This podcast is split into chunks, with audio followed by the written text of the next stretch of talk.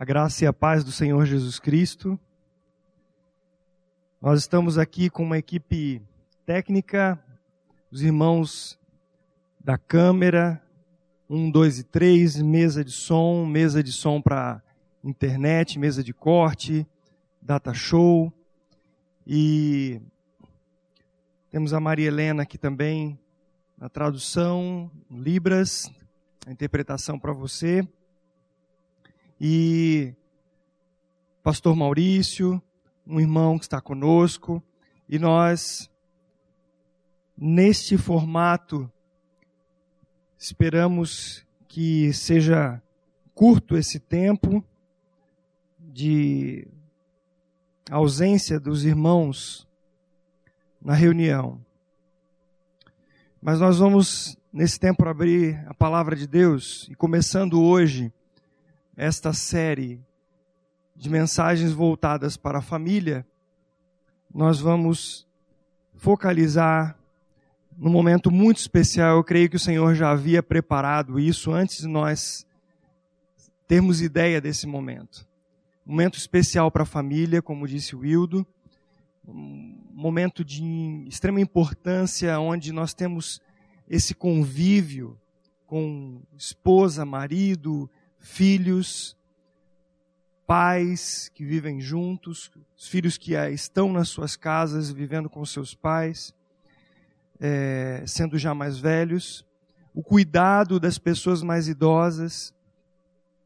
E é muito importante esse assunto voltado para a família. Nós vamos mais uma vez orar e colocar diante do Senhor, na dependência dEle, para que os nossos ouvidos estejam atentos abertos à voz do Espírito Santo através da palavra de Deus. Pai, mais uma vez podemos abrir a tua palavra e confessamos a nossa dependência do Senhor. Pedimos que o Senhor ministre a cada família nesse dia e que o Senhor seja exaltado, glorificado no interior dos nossos lares, dos nossos corações para a tua honra e glória, em nome do Senhor Jesus. Amém. Você consegue pegar o boletim e ter acesso pelo site da igreja. Então você pode acompanhar a esse estudo tendo acesso aí aonde você abrindo a página da igreja, ao lado direito você vai encontrar os retângulos e ali boletim, você pode clicar e acessar ali. O tema de hoje é a criação da família, propósito de Deus. E nós vamos ler o texto de Gênesis, capítulo 1. No boletim, nós colocamos somente o versículo 1. O versículo 1. O versículo 27 do capítulo 1. Mas eu quero ler o versículo anterior e o seguinte com vocês. Versículo 26 do capítulo 1 de Gênesis. Também disse Deus: façamos o homem à nossa imagem, conforme a nossa semelhança. Tenha ele domínio sobre os peixes do mar, sobre as aves do céu, dos céus, sobre os animais domésticos, sobre toda a terra e sobre todos os répteis que rastejam pela terra. Criou Deus, pois, o homem à sua imagem, a imagem de Deus o criou. Homem e mulher os criou. E Deus os abençoou e lhes disse: Sede fecundos, multiplicai-vos, enchei a terra e sujeitai-a. Dominai sobre os peixes do mar, sobre as aves dos céus e sobre todo animal que rasteja pela terra. Para o homem conceber a ideia de Deus em sua eternidade é um desafio intransponível para a mente humana. O texto de Salmos, capítulo 90, versículo 2, diz que antes que os montes nascessem e se formassem a terra e o mundo, de eternidade a eternidade, tu és Deus. Deus é soberano, plenamente suficiente em si mesmo e de nada precisa. No entanto, em sua suficiência, ele nos amou e decidiu criar para si mesmo um povo santo para ele. Um povo santo para a sua glória. Somente pensar na eternidade para o homem com uma mente finita, isso já é um obstáculo intransponível. Nós estamos no Cronos, estamos limitados pelo tempo Cronos, pela passagem desse tempo, onde nós vemos na linha do tempo, aquele time-lapse da, da história do homem, nós vemos a ideia ali da concepção, nós vemos o nascimento, a geração no ventre, o nascimento e crescimento, desenvolvimento, envelhecimento e morte. O homem tem a sua história, esses aspectos muito claramente definidos. É verdade que a produção e o crescimento das células ele está maior do que a degeneração dessas células até uma certa idade. E logo depois, essa produção, a renovação das células diminui enquanto o envelhecimento aumenta e nós vemos esse, essa degeneração do nosso corpo, o desgaste pelo tempo. Então nós não temos condições de visualizar e de imaginar conceber a eternidade. Uma ilustração que eu ouvi há muitos anos atrás é de que a eternidade se compara, claro que esse é só um exemplo para que nós tenhamos um pequeno vislumbre de um cronos maior. Mesmo assim, nós não conseguimos ter a ideia da eternidade. Quando eu ouvi esse exemplo de que a eternidade é como uma rocha do tamanho do planeta Terra. E a cada mil anos, um passarinho, vamos colocar aqui um pica-pau, não é? Que ele não, ele não pica na pedra, na rocha, mas na madeira, mas vamos imaginar a sua estrutura para picar a madeira, para picotar a madeira, e ele tendo que fazer isso numa rocha. E a cada mil anos, ele viaja para o planeta Terra e dá uma bicadinha nesta rocha, tamanho gigantesco. Então, nós temos aqui uma, uma, um exemplo que pode nos dar uma certa ideia, mas conceber que Deus, na eternidade, não no Cronos, mas no Kairos de Deus, no tempo de Deus, sempre existiu, e aí a palavra não é, é estar, mas ele é o ser, a eternidade. Quando Moisés perguntou para Deus assim, mas quem que eu vou dizer que falou comigo? Quem é? Ele diz assim: o eu sou. Deus, o eu sou. Para sempre, para sempre e sempre. E para o homem pensar que Deus, em sua eternidade, resolveu focalizar o seu, a sua criatividade, a sua criação no homem, a ponto de criar todo o universo que nós conhecemos e desconhecemos também é algo muito grande. A nossa mente humana não consegue vislumbrar tudo isso. Mas nesta suficiência, Deus resolveu nos amar. Ele decidiu criar para si um povo. Nós vemos no texto de Gênesis capítulo 1, versículo 1, o seguinte: No princípio criou Deus os céus e a terra. Que princípio é esse? É o princípio da criação deste universo. Não é o princípio de Deus, porque Deus não tem princípio e nem fim, mas é esse tempo que nós temos, o nosso Cronos. E aqui a palavra que nós encontramos para Deus é Elohim, no plural, ou seja, Deus Pai, Deus Filho e Deus Espírito Santo. A Trindade Santa unida criou todas as coisas. O versículo seguinte mostra que havia um caos na terra. Que caos é esse? O versículo 2 de Gênesis diz: A terra, porém, estava sem forma e vazia. Havia trevas sobre a face do abismo, e o Espírito de Deus pairava sobre as águas. Notamos que o termo no princípio refere-se a algo anterior ao estado da, entre aspas, terra sem forma e vazia. Deus, em sua sabedoria e poder, não criaria a terra nesse estado sem forma e vazia. Algo aconteceu. E o que foi? Embora os textos de Ezequiel 28, 11 e 19 e Isaías, capítulo 14, versículo 12, no seu contexto, não se refiram ali a Satanás, remete-nos à figura arrogante e consequente queda após sua rebelião contra Deus. É interessante que nós tenhamos isso muito claro. É, há uma grande discussão teológica nos meios acadêmicos sobre esses dois textos. Alguns se referem especificamente à queda de Satanás na terra, quando Deus o lançou fora do reino eterno, o reino de Deus, e lançou na terra, e a terra então se tornou sem forma e vazia.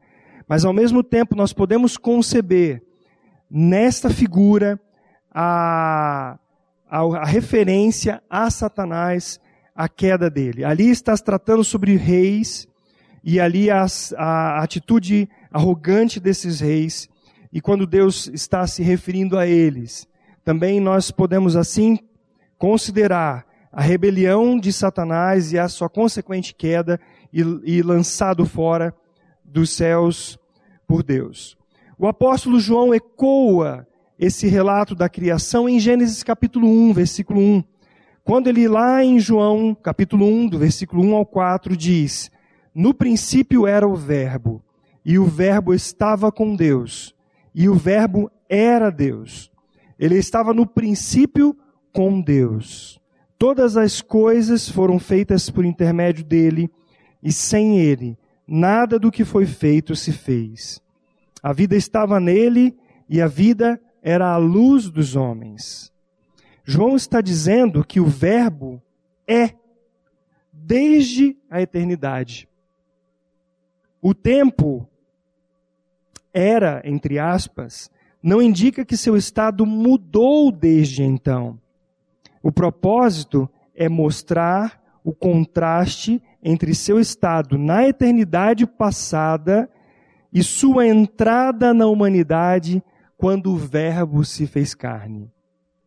Deus, Jesus Cristo é Deus e Ele é. O texto, quando diz era o Verbo, então está mostrando para nós que esse Verbo que é a pessoa do Senhor Jesus Cristo, ele não mudou, ele é Deus. A sua entrada na humanidade, quando ele se fez carne, ele assumiu a nossa forma. O texto de Filipenses diz isso. Ele assumiu a nossa realidade, mas ele continua sendo Deus. E ele estava lá no início, na criação do homem. Então, fazendo esse pano de fundo, nós podemos entrar agora na questão essencial do nosso estudo. A perfeita ação do Deus Trino deu ordem e sentido a tudo na terra. Gênesis 1, 31 diz: Deus olhou para todas as coisas que havia feito. Tudo era bom, tudo era ótimo. Depois disso também disse Deus, e aqui novamente nós encontramos o termo plural, Elohim, Deus Pai, Deus Filho e Deus Espírito Santo. E ele disse: façamos o homem a nossa imagem, conforme a nossa semelhança. Gênesis 1, 26, a parte A. Foi a Trindade, a Trindade que resolveu expandir a família criada em Adão. Esse é o termo dado para o homem coletivo, a humanidade. O Adão é a humanidade. Quando nós lemos que Deus criou Adão, estava nele ali toda a humanidade. O homem coletivo, onde todos nós estávamos. Por isso o apóstolo Paulo diz que por um homem entrou o pecado no mundo, e o pecado a morte, e o pecado passou a todos os homens. porque todos pecaram. Está no gene do ser humano a desobediência. Nós não precisamos ensinar nossos filhos a mentir, nós não precisamos ensinar nossos filhos a bater em outro, porque eles já nascem e se desencaminham, a Bíblia diz isso. Esta é a realidade do ser humano.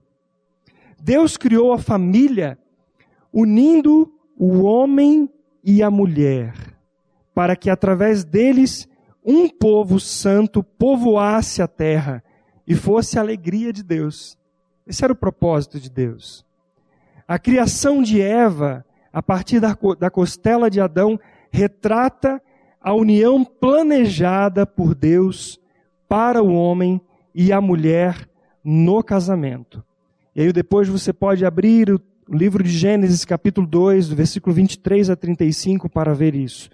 Nós vamos focalizar o versículo 24, que diz: Por isso, deixa o homem pai e mãe e se une à sua mulher, tornando-se os dois uma só carne.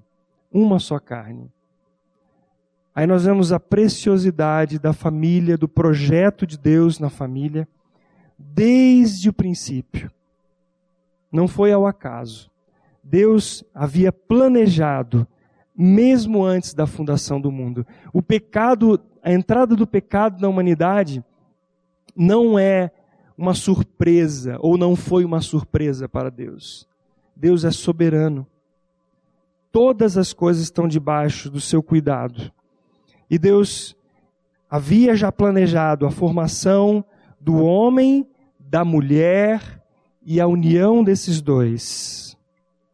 Alguém já disse que ninguém jamais recebeu tanto quanto Adão e perdeu tanto e de forma tão rápida por causa da entrada do pecado no mundo.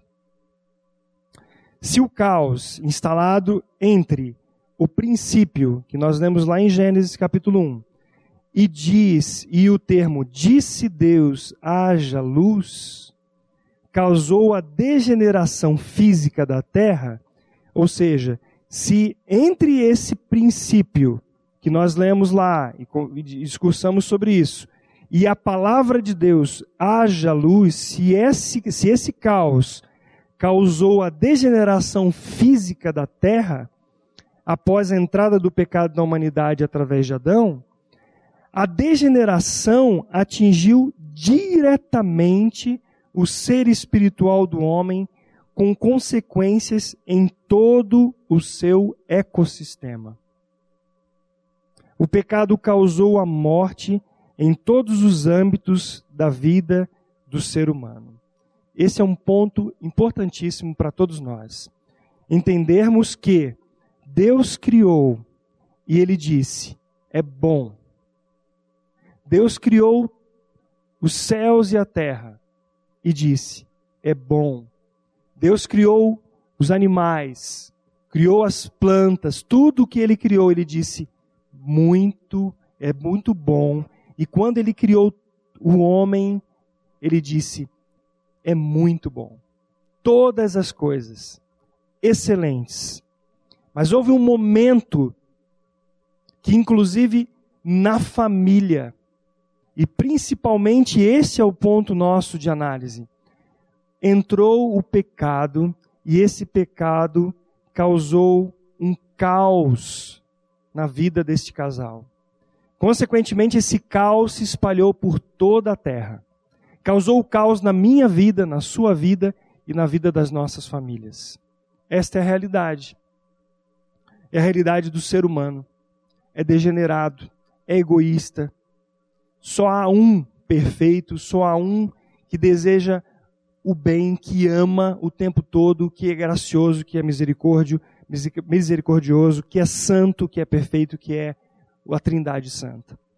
O homem, a natureza humana, toda a natureza, todo o ecossistema que nós vivemos, ele é caído por causa do pecado. Em Gênesis capítulo 3, do versículo 8 ao 24, vemos que o homem se tornou, assim como vemos o que o homem se tornou, assim como as marcas da degeneração do ser humano. A família que Deus criou entrou em colapso. E o que antes era um casal vivendo em harmonia entre si e com Deus, tornou-se um campo de guerra permanente. E aí o que nós vemos? Culpa, acusações, ressentimentos, falta de perdão, ódio, vingança. Todas essas coisas são os novos adjetivos que descrevem a família. Sendo assim, como, como seres egocêntricos viverão juntos, como seres voltados para si mesmo criarão filhos e formarão uma família. Humanamente falando, impossível. O homem, ele se tornou conhecedor do bem e do mal. E ele convive em sociedade baseada em leis, baseado em leis que organizam a sociedade. Porém, nós sabemos que nem as leis, nem a educação e nem a religião dão jeito na condição do ser humano. O caos está instalado. O homem, em todos os aspectos, tem uma visão centrada em si mesmo. Em todos os aspectos, ele vai querer o seu quinhão primeiro. Em todos os aspectos, ele vai querer que ele mesmo esteja à frente, que ele tenha os privilégios, que ele tenha a preeminência. Esta é a condição do ser humano. Como um casal, então, consegue viver? Você pode argumentar, ah, mas casais que vivem sem serem cristãos há tanto tempo, eles convivem e morrem os dois já velhinhos. É verdade, nós vemos isto.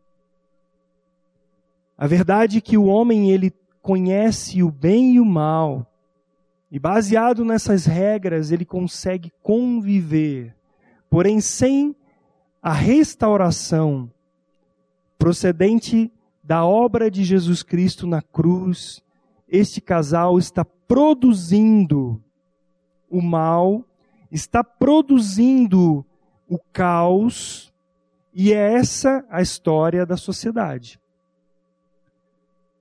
Nós podemos ter um outro perfil, uma outra realidade para a vida em família e a vida em sociedade. E nós vamos ver isso. Deus havia dado um mandamento ao homem o mandato, o mandado ao homem. Deus foi muito claro dizendo ao homem em Gênesis capítulo 1, versículo 26 a 28, que nós lemos, onde Deus dá uma ordem para Adão. Sob a autoridade de Deus, o homem deveria dominar a terra e governar a sua casa. Mas nós sabemos que ele falhou. 1 aos Coríntios, capítulo 11, versículo 3, o apóstolo Paulo diz assim: Quero, entretanto, que saibais ser Cristo o cabeça de todo homem, e o homem o cabeça da mulher, e Deus o cabeça de Cristo. É esta realidade que Deus havia planejado para a família, que Deus havia planejado para o homem e a mulher e na sua união, formando a família e formando assim a sociedade. Como? Deus, Jesus Cristo, Deus o cabeça de Cristo, Cristo cabeça do homem, o homem o cabeça da mulher.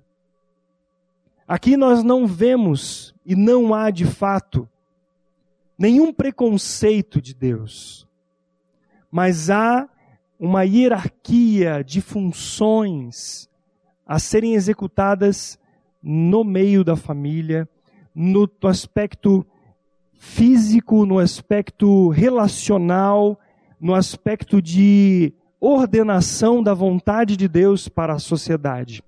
Lembrando que Deus havia planejado uma sociedade santa, um povo santo, que se degenerou onde entrou o caos e tudo está como nós conhecemos na nossa história. Mas lembrando que Deus não perdeu o controle de nada, que Deus havia planejado também a restauração desta família e a restauração da sociedade. Então, o propósito de Deus era que a terra fosse formada por uma sociedade santa, tendo o amor de Deus como fundamento de todas as relações. Sendo assim, cada família seria governada por Deus na pessoa de seu filho Jesus Cristo, na direção do Espírito Santo, sendo cada marido o líder amoroso de sua casa, com sua esposa e filhos vivendo em amorosa sujeição a Deus. Com a entrada do pecado e consequente a rebeldia do homem, a hierarquia de comando amoroso foi deformada. O resultado da desobediência do Adão, e aqui a humanidade em Adão, está registrado na história da humanidade. Está registrado na, em nossa história. Nós vemos em Tiago capítulo 4, versículo 1 e 2, o seguinte: De onde procedem guerras e contendas que há entre vós? De onde senão dos prazeres que militam na vossa carne? Cobiçais e nada tendes, matais e invejais, e nada podeis obter. Viveis a lutar e a fazer guerras. O resultado da desobediência de Adão foi esse. De onde vêm as guerras? De onde vêm os prazeres que militam na nossa carne, que desejam o tempo todo que nós estejamos em primeiro lugar e não o outro. No relato de Gênesis, quando Deus faz uma pergunta retórica para Adão, e onde ali ele questiona: o que, que você fez? O que, que aconteceu? A primeira palavra de Adão é assim: a mulher que o Senhor me deu, ela me fez comer do fruto. E eu comi. Aquele, aquele casal vivia numa relação de intimidade, de prazer, na presença de Deus. Deus tinha comunhão com este casal. Na viração do dia havia esse diálogo, esse relacionamento tão gostoso. E de repente isso foi quebrado de uma maneira drástica de uma maneira de causar uma ruptura tão grande, que a primeira coisa, ao entrar o pecado pela desobediência, e é importante nós vermos que os olhos de Adão e Eva foram abertos quando Adão ele comeu do fruto, desobedecendo, querendo estabelecer a sua própria vontade, sucumbindo à tentação de ser igual a Deus neste momento. Por que em Adão? Por que não foi quando Eva comeu? Porque a ordem foi dada para Adão. Deus tinha estabelecido Adão como responsável pela condução do seu lar, da sua família. E quando ele peca, quando ele desobedece a Deus, quando ele não crê na palavra que Deus havia dito a ele, de todo fruto você pode comer, Adão. Mas da árvore do conhecimento do bem e do mal você não coma, porque no dia que você comer você vai morrer. E a verdade é que ele não percebeu esta morte naquele exato momento que ele viu que Eva vinha com aquele fruto para que ele comesse. Eles não haviam percebido. E da mesma maneira, o raciocínio que Adão teve é o seguinte: não aconteceu nada. Eu acho que Deus enganou a gente. Nós vamos comer disso aí. É o mesmo raciocínio que o ser humano hoje continua tendo. Ou seja, a palavra de Deus diz uma coisa, e aí vem a dúvida, vem a incerteza, vem a falta de fé no que Deus diz. Então, várias práticas pecaminosas vão acontecendo na vida do ser humano, na vida da, de uma pessoa que está em contato com a palavra de Deus, mas como ela não vê as consequências de uma maneira imediata, muitas vezes, ela continua. Só que isso vai trazer, ao longo do tempo, a morte. Alguns pecados trazem de imediato. A desobediência vai trazer uma consequência imediata. Outras vão acontecendo ao longo do tempo. Por isso, muitas famílias estão hoje arrebentadas, desestruturadas, porque estão vivendo continuamente fora da vontade de Deus. As guerras, inveja, matança, cobiça, luta, tudo isso fruto deste egocentrismo que nós vemos na natureza humana e vemos dentro das nossas vidas, da minha vida, o efeito desta degeneração ainda na minha carne, na minha mente. Por isso o Senhor está nos salvando continuamente, como nós já conhecemos pela palavra exposta nesta comunidade. O Senhor nos salvou da nossa condição, da morte eterna, está nos salvando. Isso se chama santificação. E o Senhor nos salvará da presença do pecado. Mas enquanto isso, a nossa luta é diária. A minha luta é diária. E tratar desse assunto, nós, estamos tratando de um ponto nevrálgico na vida, na nossa vida, na vida da igreja, na vida da família. Agora há pouco, ao fechar o carro, eu esqueci meu dedo na porta do carro. Está roxo aqui agora. Está doendo. Quando eu sentei agora há pouco, antes do Hildo me chamar, eu estava considerando que este assunto é um assunto dolorido. Tratar de assuntos da família, assunto que mexe com a nossa essência, com a nossa atitude, a minha atitude como pai, como marido, é um ponto de dor, mas onde Deus quer tratar. Deus quer restaurar a nossa vida. Deus quer restaurar a nossa família. E eu creio que o Senhor tem muito a falar conosco sobre isso. Tanto no âmbito pessoal, familiar, quanto no social, as consequências da, re, da rebeldia contra o governo de Deus são muito claras. As relações sociais, e isso inclui as relações internas da família, acontecem sob a forte influência do egocentrismo humano e a estabilidade da família está em constante tensão de desequilíbrio. Quando nós estamos andando, nós só saímos do lugar porque há um, um desequilíbrio, há uma modificação do centro de gravidade, então há um deslocamento para frente, porque nós deslocamos o centro de gravidade. Enquanto nós estamos em equilíbrio, nós estamos parados. Quando nós damos um passo à frente, temos um desequilíbrio e por isso andamos. As tensões em nossas vidas produzem crescimento, produzem a santificação das nossas vidas. Como é isso? Quando Deus lança uma provação em nossas vidas, nós saímos da nossa zona de conforto e muitas vezes de pecados que estamos cometendo. Então, Deus lança uma aprovação e aí nós desestabilizamos. Se a nossa confiança permanecer no Senhor, a paz de Cristo, que excede todo entendimento, guardará os nossos corações. Se nós sairmos da base, da base de equilíbrio, onde nós estamos, que é a pessoa de Jesus Cristo, nós vamos titubear, vamos duvidar. Quando eu disse do nosso desequilíbrio para frente, eu posso também te informar que logo em seguida eu tenho um passo que me mantém a estabilidade. Se eu não tiver esse passo de apoio, eu vou cair. E esta, fazendo esta analogia, é isso que acontece em nossas vidas.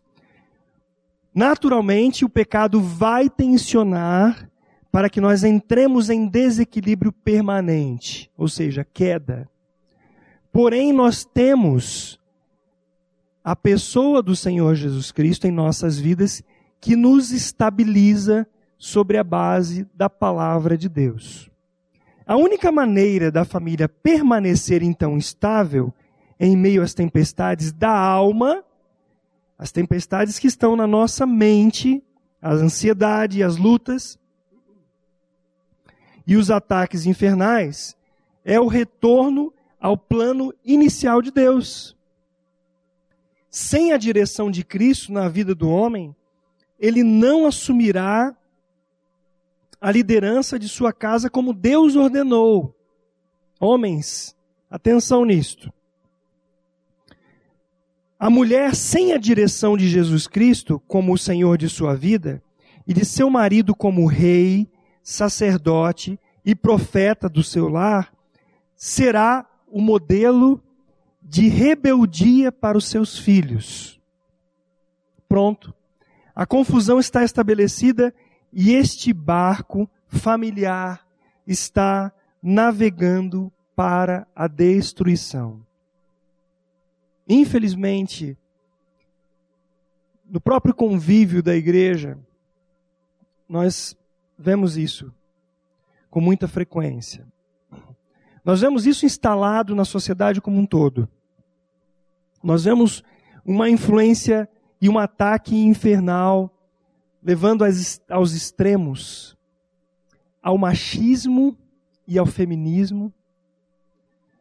Nós vemos uma pregação insistente da televisão, dos meios de comunicação, dizendo o tempo todo para a mulher: você faça o que você quer, você haja da maneira que você quer, porque você é uma mulher que tem todo o poder para fazer isto. Esta pregação insistente tem levado à desestruturação da família. Homens que, por conta de uma pregação também insistente do inferno na vida da sociedade, dizendo o seguinte: tudo é igual, tudo é igual. Você não tem que assumir a liderança do seu lar tudo você tem que dividir, a mulher tem que governar o lar também. Isto é dito como verdade na nossa sociedade. Enquanto a palavra de Deus, sem nenhum resquício de machismo ou de feminismo, diz assim: marido, você precisa governar a sua casa. Mulher, você foi criada diante de Deus para ser a auxiliadora do seu marido, para, juntamente com ele, criar os seus filhos em submissão a Deus. Esta é a verdade da palavra de Deus. Não há diante de Deus diferença do homem ser mais e a mulher menos. Esta é a pregação que nós vemos no mundo. O que Deus está dizendo é que diante dele não há diferença de um mais e outro menos. Porém, há a função diferente do homem no lar e da mulher. Eu não vou entrar aqui em questões de gênero como nós vemos nas discussões, nas mídias, de que a mulher é um sexo frágil, que o homem, que a mulher tem está assumindo tantas coisas na sociedade, por isso ela é mais resistente. Deus criou o homem e a mulher, cada um com as suas características. Deus deu do seu caráter ao homem, do seu caráter à mulher. Por isso Deus disse assim: criamos o homem, criamos o homem a, a nossa imagem e semelhança. O que, que é essa imagem e semelhança? Deus colocou do seu caráter no homem e na mulher para que os dois juntos possam viver a vida comum no lar. Porém, a responsabilidade de governo dado por Deus está sobre o homem. Agora, as consequências diretas do pecado, elas são inevitáveis. No curso de navegação da família, maridos, olhem bem, maridos desacreditados, enfraquecidos, que abandonam emocionalmente e presencialmente suas esposas e filhos, deixando-os à deriva. É o marido que largou a direção de Deus e acabou deixando a direção do seu lar. Quando o marido não permite que Deus dirija a sua vida, ele também deixará o mandado de Deus de dirigir a sua casa. Isto é sério, irmãos. Eu, eu sei de pessoas que agora, neste momento, possam estar dizendo assim: ah, isso aí é balela, isso aí é machismo, Deus é machista, o apóstolo Paulo é machista. Não, Deus deu uma ordem. Quando ele criou o ser, a, a terra, quando ele criou o ser humano, ele estabeleceu uma ordem.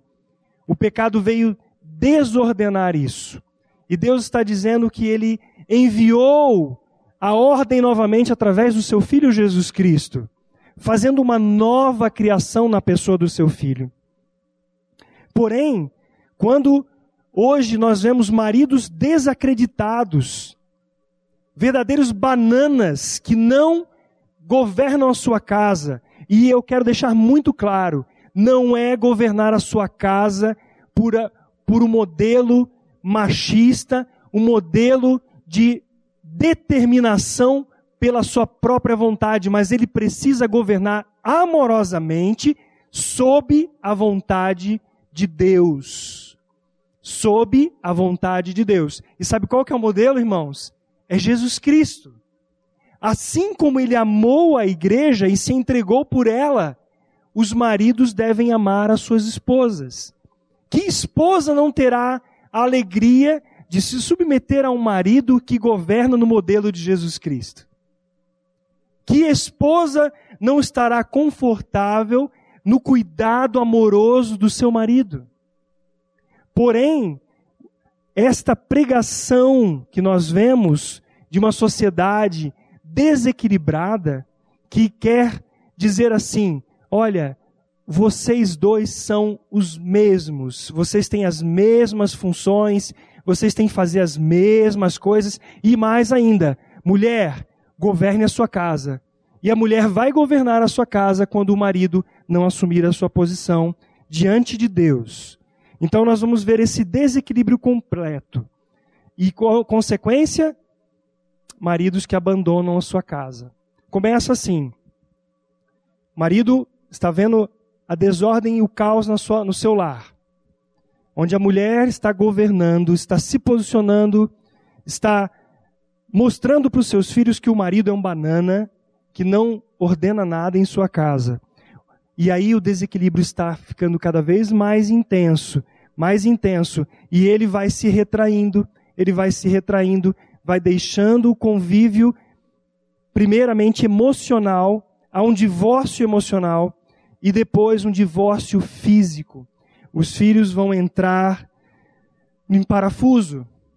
Os filhos vão responder emocionalmente a este a esta desorganização com traumas, e eles não terão uma identidade familiar firme no Senhor. O quadro se torna caótico, resultando em doenças emocionais, abandono, adultério, perda da identidade familiar, tornando a família um lar disfuncional. Maridos, esposas e filhos vivendo numa constante inquietação interna e externa e derivando uma série de problemas na sociedade. Assim como a morte, sendo consequência do pecado, não foi percebida imediatamente por Eva e nem por Adão ao comer do fruto, hoje fazemos coisas e tomamos atitudes que achamos não haver consequência.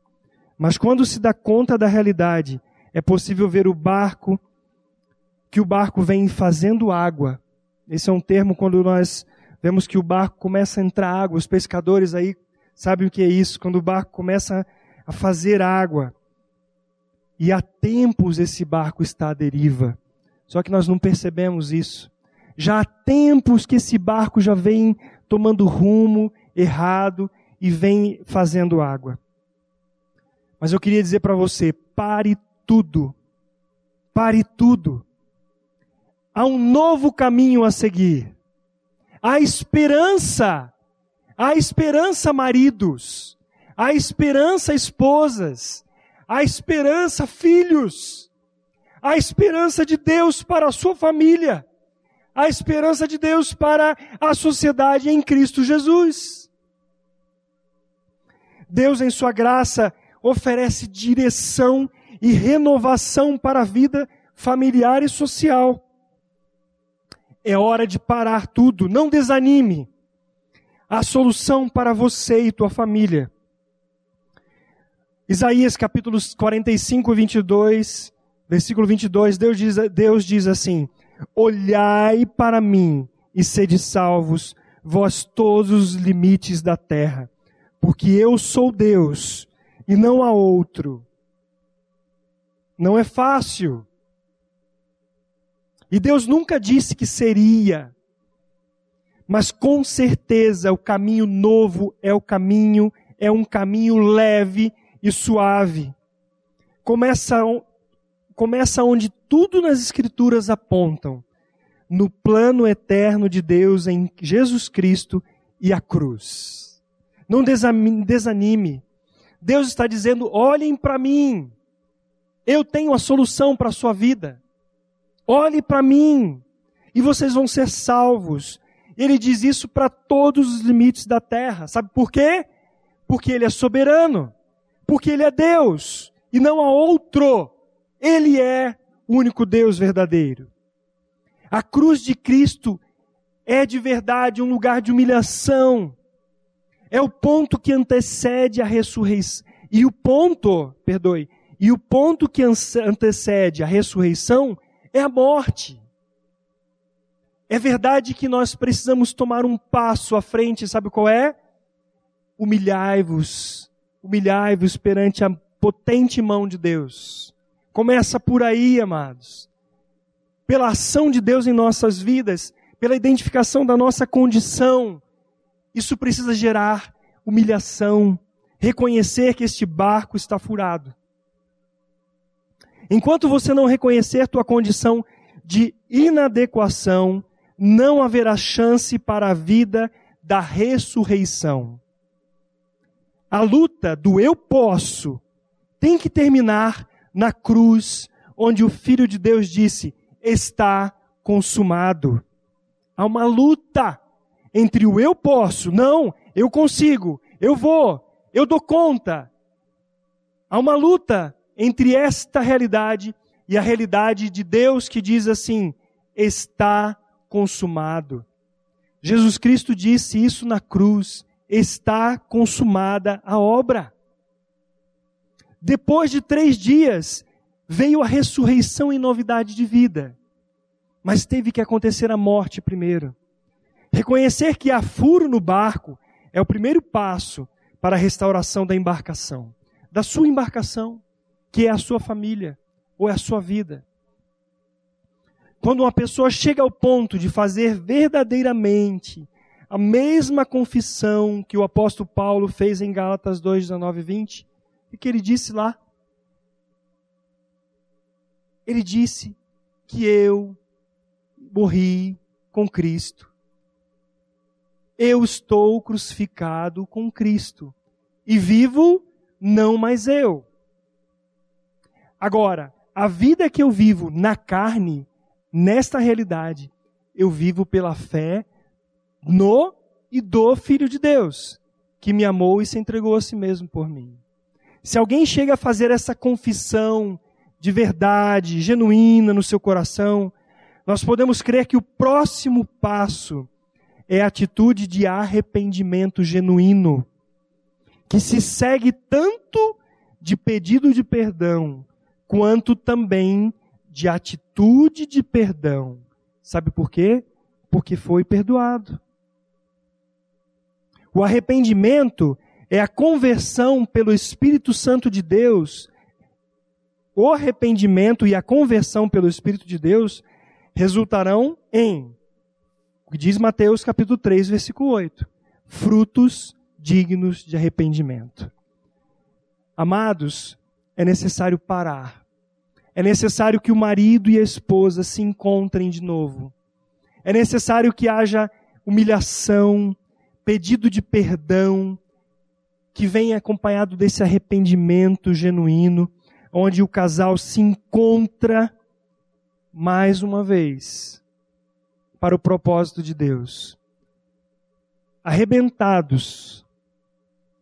Mas a verdade é que o arrependimento que vem do Espírito Santo, ele acaba com a justiça própria. Ele acaba com a arrogância. Ele leva a gente a pôr a boca no pó e a pedir misericórdia de Deus. Você, marido, precisa isso diante do Senhor. Você precisa chegar diante do Senhor, compreendendo a sua inadequação. Eu preciso diante do Senhor a cada dia, compreendendo a minha inadequação. Pedir, Senhor, tem misericórdia de mim.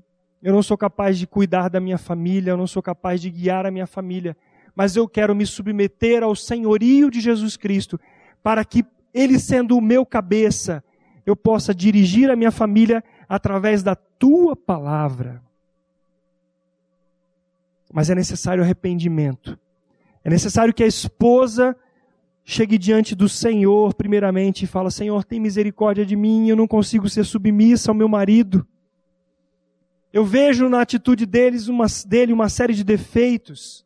E de fato o marido verá e continuará vendo os defeitos na vida da esposa a esposa continuará vendo os defeitos na vida do esposo. Mas se os dois estiverem submissos ao cabeça que é Jesus Cristo, que governa a vida da família, que governa a vida da igreja, você verá a restauração desse lar. Há esperança, há solução para esta família. A obra não terminou. A obra não terminou a partir deste ponto. Ainda tem mais a vir. Será necessária a restauração da embarcação. Então aí começa um processo, um processo de restauração. Na verdade, todo lar que ainda não foi construído e estabelecido por Deus precisa da restauração.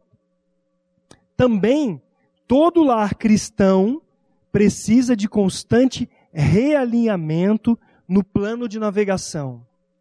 O capitão da nossa salvação, Jesus Cristo, é perfeito para dirigir a nossa vida e a nossa família nos reveses desse mundo. Mas sabe qual que é o modelo? O modelo para uma família subsistir e vencer o mar da vida é o mesmo desde antes da fundação do mundo. Quando Deus disse, haja, quando Deus criou, aquilo tomou forma. Mas antes da fundação do mundo, o plano de Deus em Jesus Cristo já estava estabelecido.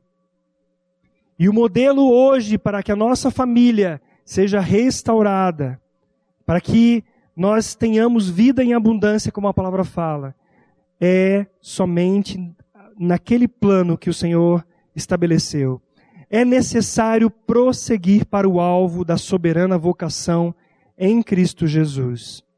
Embora, veja bem, embora a responsabilidade do cuidado e direção da família esteja sobre os ombros do marido, se este estiver sob o comando de Jesus Cristo, poderá ter fé e esperança que chegará ao porto final, ao porto seguro.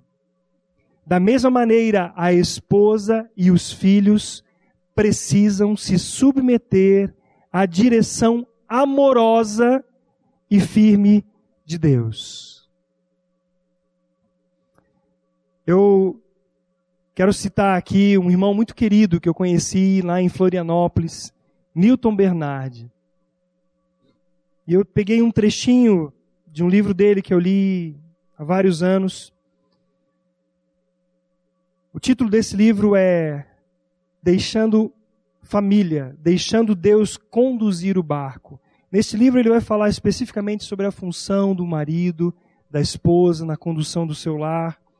Ele vai tratar sobre esses reveses, sobre essas tensões que acontecem e a busca de sabedoria na palavra de Deus.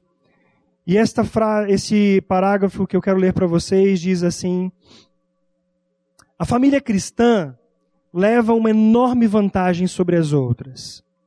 Por quê? Porque ela sabe que Deus faz parte dela, que Deus está neste barco, que Deus é o membro mais importante da família. E ele tem o plano certo para resolver os problemas em todas as áreas. Não importa o tamanho deles. Deus certamente pode resolvê-los. Agora, resolver problemas não significa fazer o que gostaríamos que fosse feito, mas dar-nos a oportunidade de agir de modo a honrar o seu nome, o nome de Deus. O processo, ele começou. Quando nós nos humilhamos, nos arrependemos diante de Deus pela ação de Cristo mesmo em nossas vidas, que produz isso em nós. E aí nós dizemos assim: tudo está resolvido? Não. Um processo foi iniciado de restauração.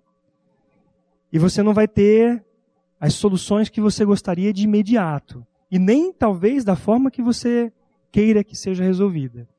Mas eu garanto para você, não por minha, por meu aval, por meu, por minha assinatura, mas pela palavra de Deus. Ele traz vitória em meio às lutas, porque Deus é fiel. Ele é fiel ao seu caráter. Ele é fiel, ele é fiel ao seu nome, à sua palavra, e ele traz vida. Ele trouxe vida quando nós estávamos mortos em delitos e pecados. E ele traz vida hoje. Ele traz vida para a família. Os ataques, em algum momento, eles retornarão. Não pense que as lutas cessarão. Ou que elas deixarão de acontecer. Mudando nossa figura ilustrativa de mar para rocha, eu quero terminar com as palavras do nosso Senhor Jesus Cristo, que está em Mateus capítulo 7, 24 a 25. Todo aquele, pois, que ouve estas minhas palavras e as pratica, será comparado a um homem prudente que edificou a sua casa sobre a rocha. Caiu a chuva, transbordaram os rios, sopraram os ventos e deram com ímpeto contra aquela casa, mas não caiu, porque fora edificada sobre a rocha. Que alegria podemos depender do nosso Deus. Nós teremos outros estudos neste mês de abril. E eu espero que você seja impactado pela palavra de Deus. Hoje nós temos esse panorama da realidade da, da sociedade atual, da entrada do pecado, da nossa condição de inadequação e a nossa necessidade da pessoa do Senhor Jesus Cristo. A necessidade que Deus governe, que Cristo seja o cabeça do homem, o cabeça da esposa e que os filhos e a esposa vivam em submissão à direção amorosa do marido que vive sob a direção amorosa de Deus. Quem faz isso?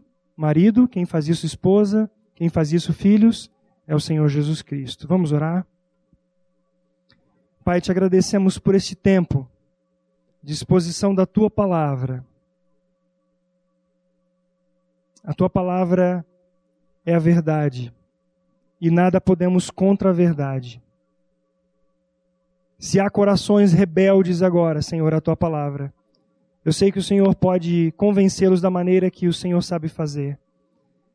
Não é à toa que o Senhor envia as tribulações, nos faz passar pelo vale da sombra da morte. Mas o Senhor disse que estaria conosco em todo o tempo. O Senhor disse que o teu filho Jesus Cristo, ele mesmo disse que estaria conosco até a consumação dos séculos. E se há algum coração arrogante ainda, se há conceitos e preconceitos humanos na mente, o Senhor pode quebrar essas paredes, essas muralhas da nossa mente e fazer que andemos na tua direção amorosa. Eu sei que não é o argumento humano que pode quebrar a dureza do coração, mas é o teu Santo Espírito Se alguém quiser viver em rebeldia, terá as consequências disso. Mas sabemos que quem se submeter à tua direção amorosa e firme andará em meio às tribulações, mas com alegria no coração. Pai, abençoa, abençoa a família da tua igreja, abençoa a nossa comunidade, Pai. Nós pedimos isto em nome do Senhor Jesus Cristo. Amém. A Livraria PIB Londrina procura selecionar cuidadosamente seus títulos e autores a fim de oferecer um conteúdo alinhado com o Evangelho de Jesus Cristo. Bíblias, livros de teologia, devocionais, literatura infantil, biografias, comentários bíblicos e muito mais. Dispomos também de um acervo de CDs e DVDs das mais de 5 mil mensagens ministradas na primeira Igreja Batista em Londrina. Visite a Livraria PIB Londrina e conheça ainda mais. Livraria PIB Londrina, de segunda a sexta, das 13h30 às 18 horas. Endereço na Avenida Paraná, 76A, próximo ao Calçadão, bem no centro de Londrina. Ligue para 3372 8921 ou acesse o site www.livrariapiblondrina.com.br.